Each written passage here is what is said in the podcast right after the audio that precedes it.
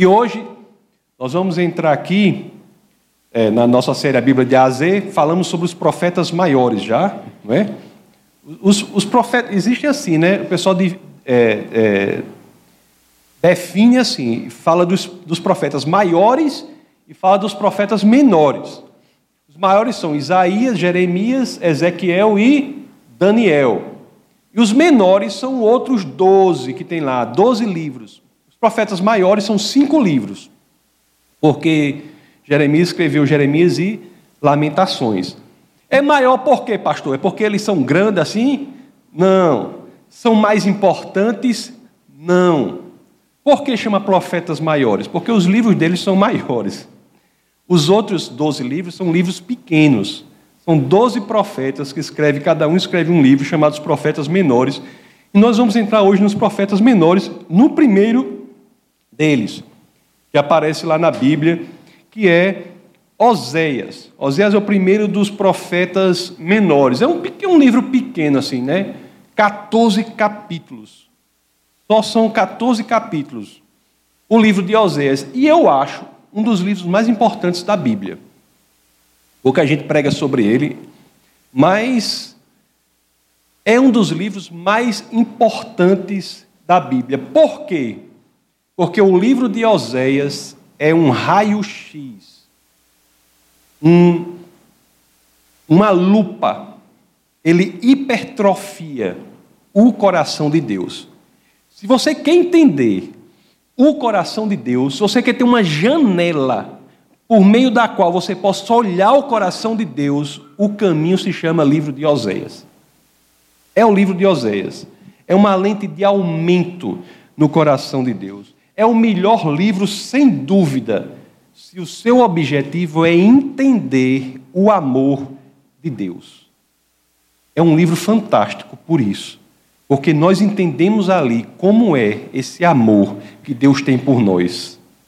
O amor de Deus, né? O amor da, daquele que nunca nos abandona, né? O amor daquele que sempre está conosco, mesmo quando nós o abandonamos.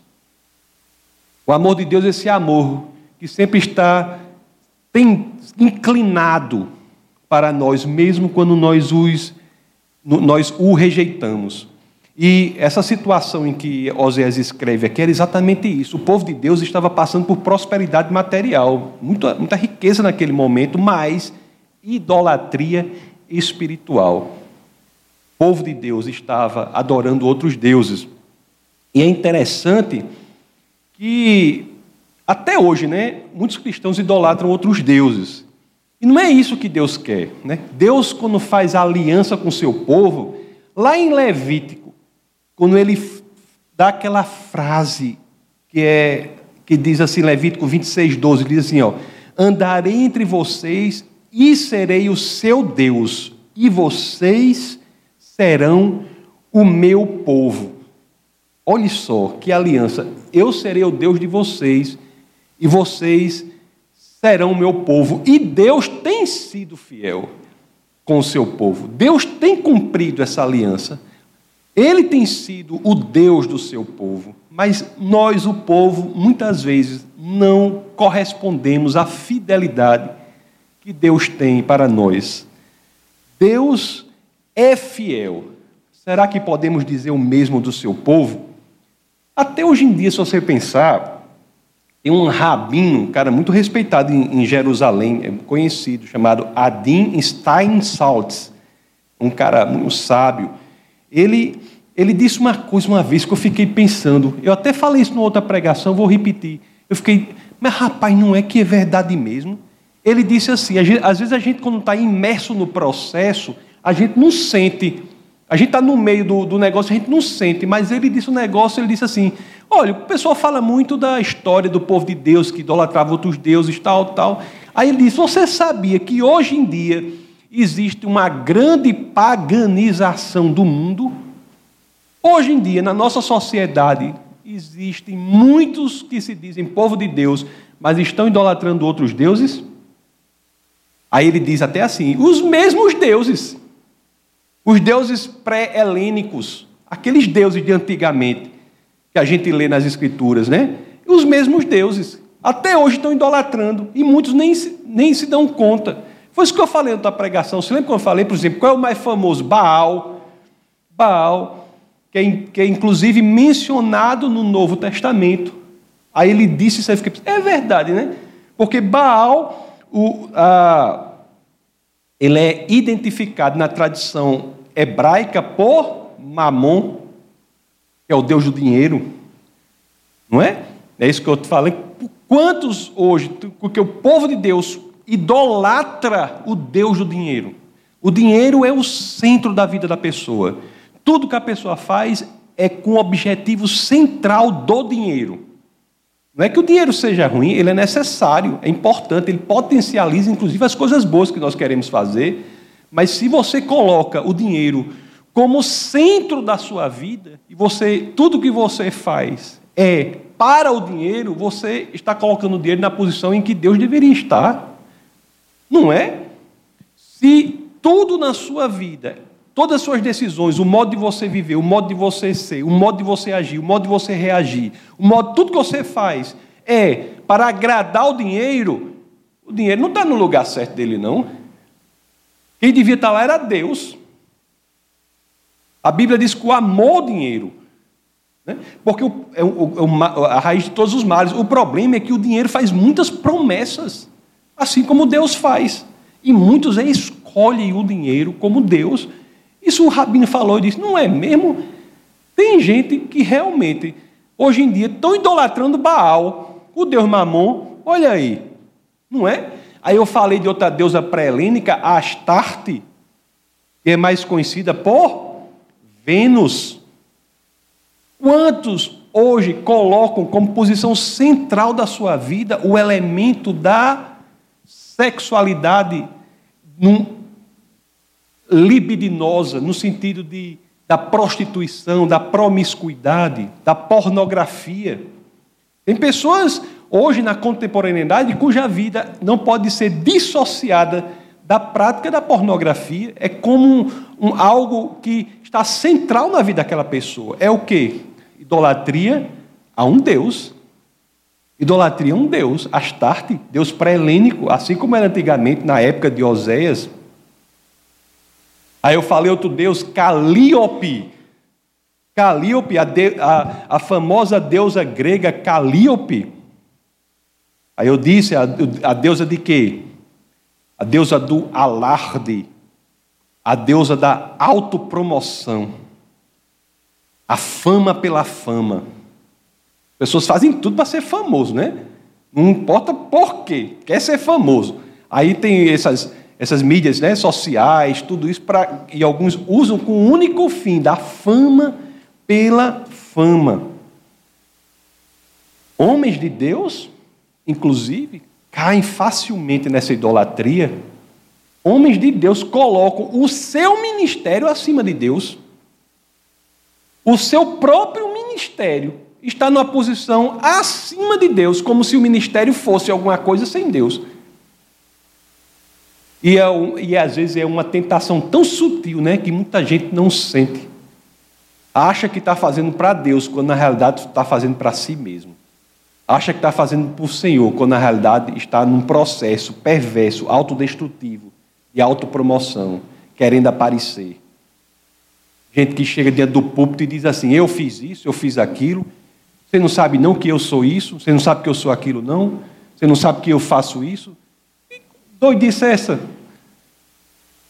Você falando do Senhor, você se autopromovendo.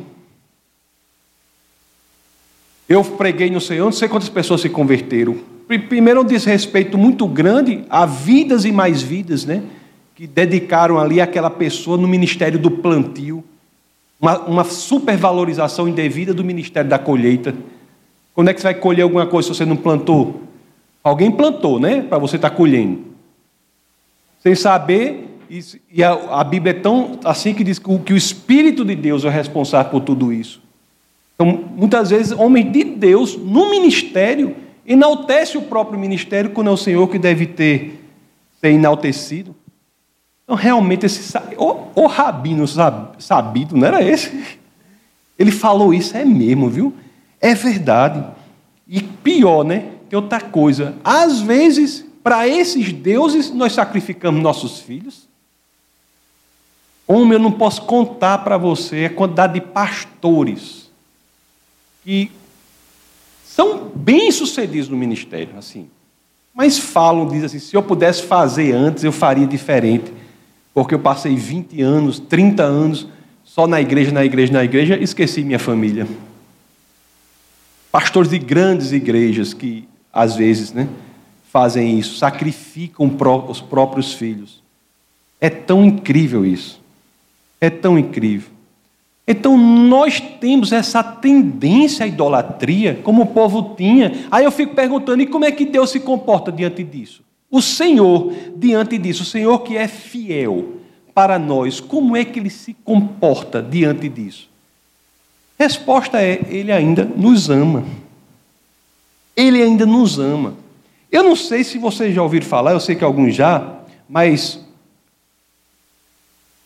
o grego é uma língua interessante, né?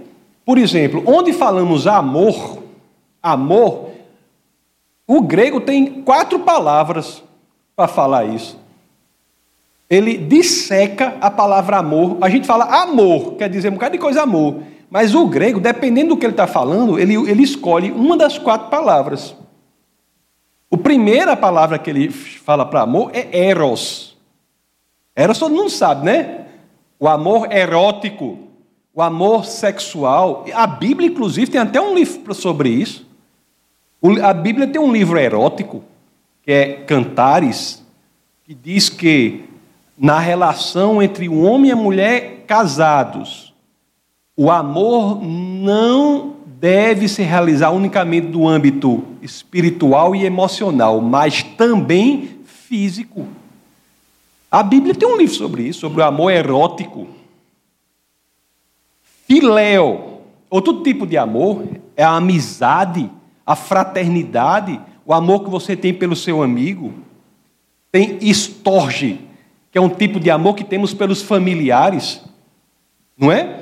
Nós temos um casal aqui da igreja, creio que estão assistindo aí, que é Elias e Bruna, né? Acabaram de ter o nenenzinho agora, Theo. Theo. Nasceu Theo. Theo, antes de nascer, já era amado. Ninguém nem conhecia Theo, né? Mas ele já era amado, ele já entrou num processo de existência já amado.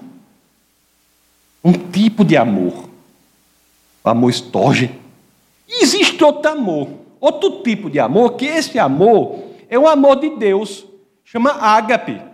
Ágape é o amor do tipo de Deus. Agora, esse amor tem um problema, assim, né? Qual é a situação desse amor? É porque é esse amor ágape que Deus quer que tenhamos, nós irmãos cristãos, uns pelos outros. Que nós tenhamos, demonstre... Ele quer que a gente demonstre esse amor ágape pelos demais. E a história de Oséias é a personificação do amor ágape. Se isso fosse escrito por Shakespeare, ele teria colocado assim, né? Oséias, teu nome é ágape. Teria escrito assim. Teu, teu nome é ágape, Oséias. Ele teria escrito assim. Porque realmente, olhe só a história de Oséias. Olhe só esse tipo de amor, como é belo esse amor de Oséias. Que amor belo! É um amor do tipo de Deus. Olhe só o que ele é capaz. Oséias estava namorado de uma, de uma pessoa chamada Gomer. E Deus avisa a Oséias que Gomer ia ter um estilo de vida de infidelidade ia ter um estilo de vida de infidelidade. Então, Oséias 1, 2. Vamos abrir lá em Oséias, capítulo 1, verso 2. Olhe só o que as Escrituras dizem.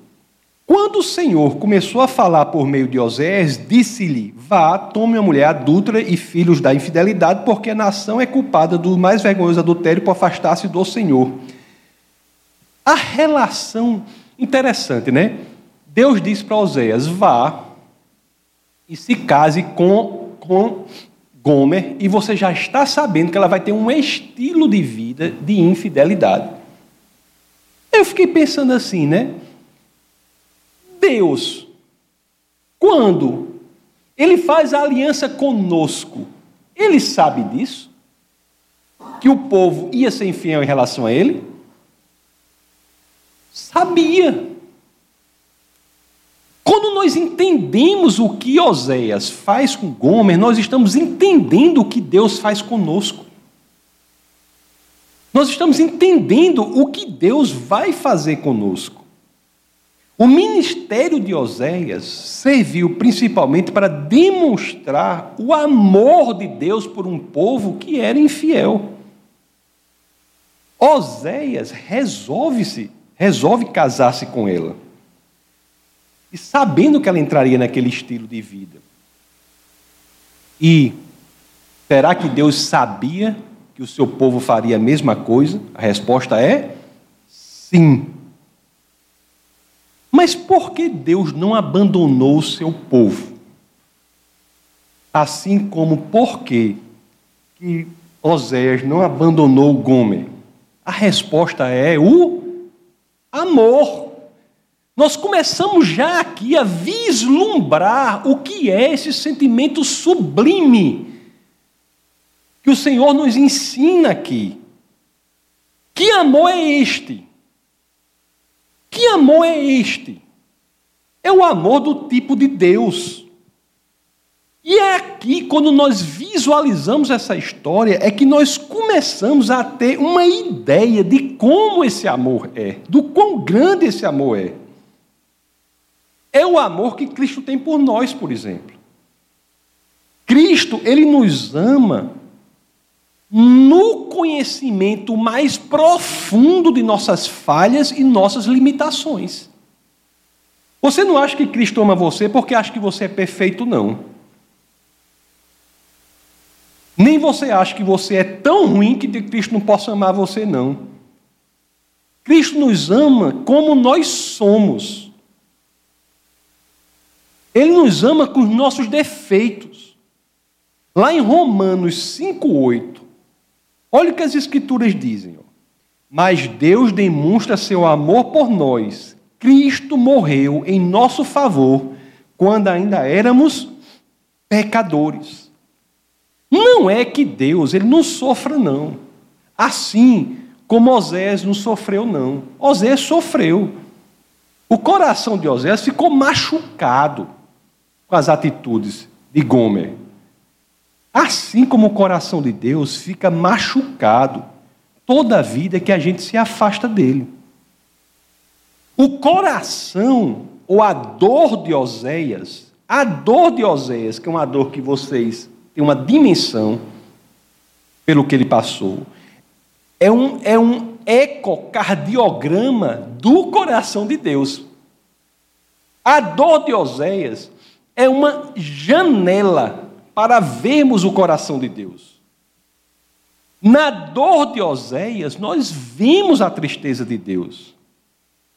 Lá em Oséias, capítulo 6, verso 4, olha o que as escrituras dizem. Olha, olha o que Deus sente com o seu povo idolatrando outros deuses, com o seu povo sendo infiel a ele. Oséias 6, 4. Que posso fazer com você, Efraim? Que posso fazer com você, Judá? Seu amor é como a neblina da manhã, como o primeiro orvalho que logo evapora. Toda a vida, meus queridos, que nós nos afastamos de Deus, toda a vida que nós pecamos, nós temos, podemos até pecar. Agora, não vamos pecar sem entender que o nosso pecado é, sim, uma ofensa pessoal contra Deus. Deus sofre com o nosso pecado. Cada pecado nosso é como mais um espinho que colocamos na coroa de espinho de Cristo. Deus sofre. Deus não quer. E diante disso, o que Deus fará? Deus, mesmo diante dessa situação, e é aí que temos uma dimensão impressionante do amor dele, ele não nos abandona. Assim como Oséias não abandonou Gomer. Lá em Oséias 11, 8, as Escrituras dizem assim: Diante de tudo isso, do sofrimento, o que, que Deus olha? O que, que Deus sente? Olhe só o que Deus olha para aquele povo que tem sido infiel com ele e diz assim: ó, Como posso desistir de você, Efraim? Como posso entregá-lo nas mãos de outros, Israel? Como posso tratá-lo como tratei Adimar? Como posso fazer com você o que fiz com Zeboim? O meu coração está enternecido, despertou-se toda a minha compaixão. Deus diz, inclusive, a Oséias o que ele deve fazer com a sua esposa, que tinha aquele, estava naquele estilo de vida. Em Oséias 3,1 diz assim: ó, O Senhor me disse: Vá, trate novamente com amor sua mulher, apesar dela ser amada por outros, ser adúltera, ame-a como o Senhor ama os israelitas, apesar de eles se voltarem para os outros deuses e de amarem os bolos sagrados de uvas passas bolos sagrados de uvas passas, uma alusão né, a, ao bolo que era feito na adoração de Baal. Vá resgatá-la, vá em busca desse amor. Vá em busca desse amor. E Oséias é visto na cidade, perambulando, buscando a oportunidade de, falhar, de falar com a sua mulher Gomer, em busca de uma simples oportunidade. Vai e ele consegue, resgata a sua mulher. Gomer volta para casa. Há a restauração. A história de amor entre Osés e Gomer, meus queridos, é conforme eu disse, como a história de amor entre Deus e o seu povo. Podemos, em relação a Deus, sempre voltar ao lugar de onde não deveríamos ter saído. A restauração em Deus sempre é possível. Isso é uma verdade incrível do amor de Deus. O amor verdadeiro é uma decisão. É outra coisa que aprendemos. O amor verdadeiro é uma decisão. Não é um sentimento, uma emoção. O amor do tipo de Deus, que é o amor sem o qual nenhum dos outros pode ser definido, esse amor ágape é uma decisão. Osés demonstrou isso por Gomer. Osés amou Gomer como Deus ama o seu povo. Este é o tipo de amor. É o amor que vemos lá em João 3,16. É o mesmo amor, porque Deus amou o mundo, amou o mundo. Porque Deus tanto amou o mundo que deu seu Filho unigênito para, para que todo o que nele crê não pereça, mas tenha vida eterna. Aí você pensa assim: esse amor é uma coisa incrível demais. Como é que eu vou conseguir amar assim? Como é que eu vou conseguir amar dessa forma, hein? E Deus quer que a gente ame da forma que Deus nos ama. Como é que eu vou conseguir fazer isso, hein? Será que eu consigo? Ah, eu já digo logo assim para você que por você só, ou por você mesmo, é muito difícil conseguir. Mas o cristianismo é incrível também, porque ele nos pede algo que é difícil, mas Deus diz assim: eu peço algo a você que é difícil, mas você não está sozinho, eu estou com você. Olha o que Romanos 5,5 diz.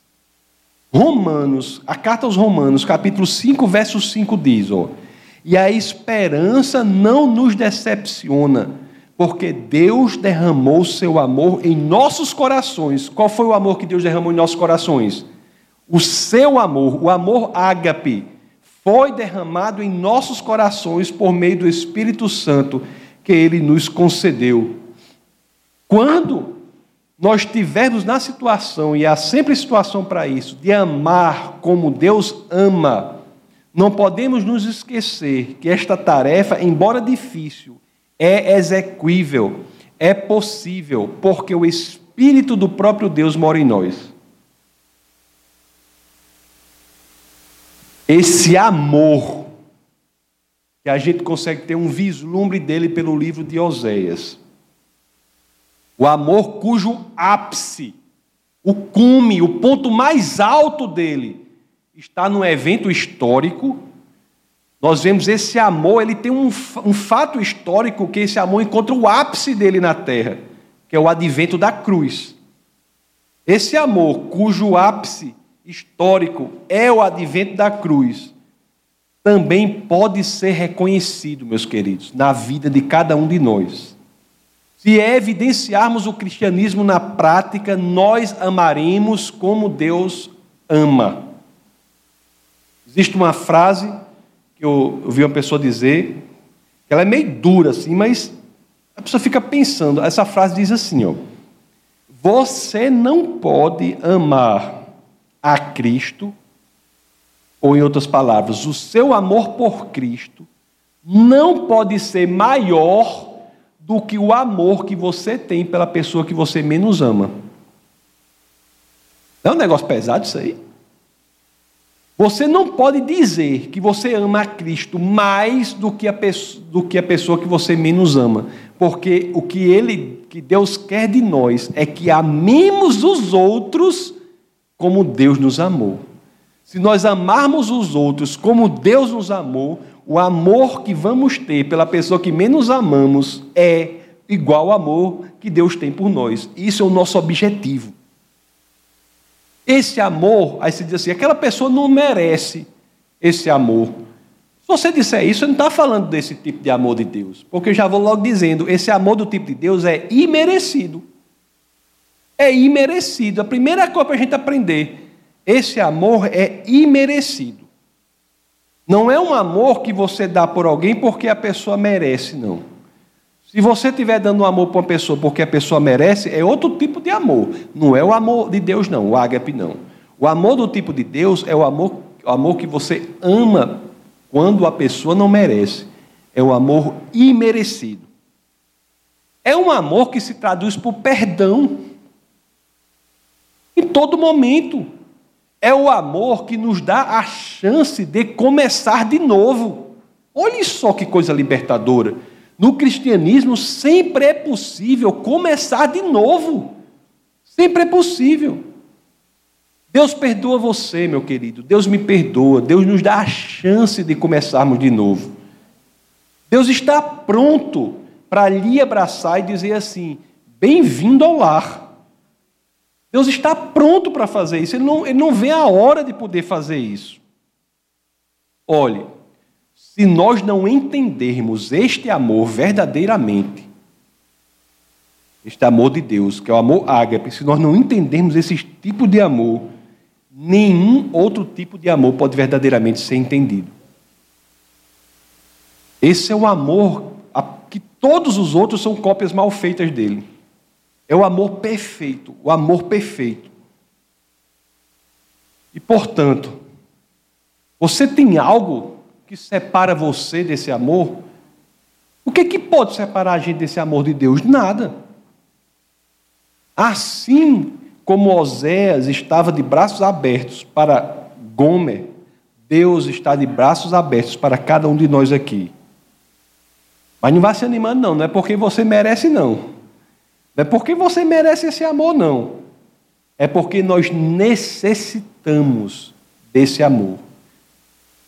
Para vivermos aqui, nós necessitamos desse amor de Deus que nos ama nas nossas imperfeições, nos nossos defeitos, nas nossas limitações e é capaz de restaurar e dar um novo começo.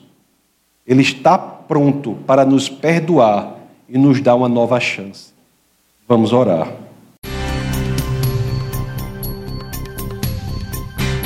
Essa foi uma produção do Ministério Internacional Defesa da Fé, um ministério comprometido em amar as pessoas, abraçar a verdade e glorificar a Deus. Para saber mais sobre o que fazemos, acesse defesadafé.org.